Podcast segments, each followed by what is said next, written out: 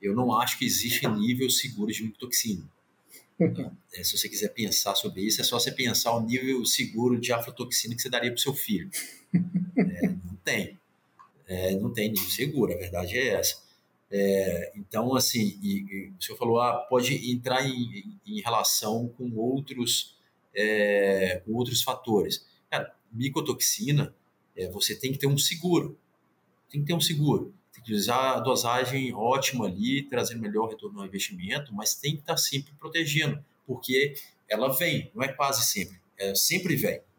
Ela sempre vem. É, de, de repente, um ou outro não fica claro que teve é, sintomas ali, teve contaminação. Mas pelo que a gente analisa, a gente analisa milhares de amostras em todo o mundo, é, ela vai vir, não adianta, né? Pode ser uma pancada forte ou uma pancada mais leve, mas ela vem.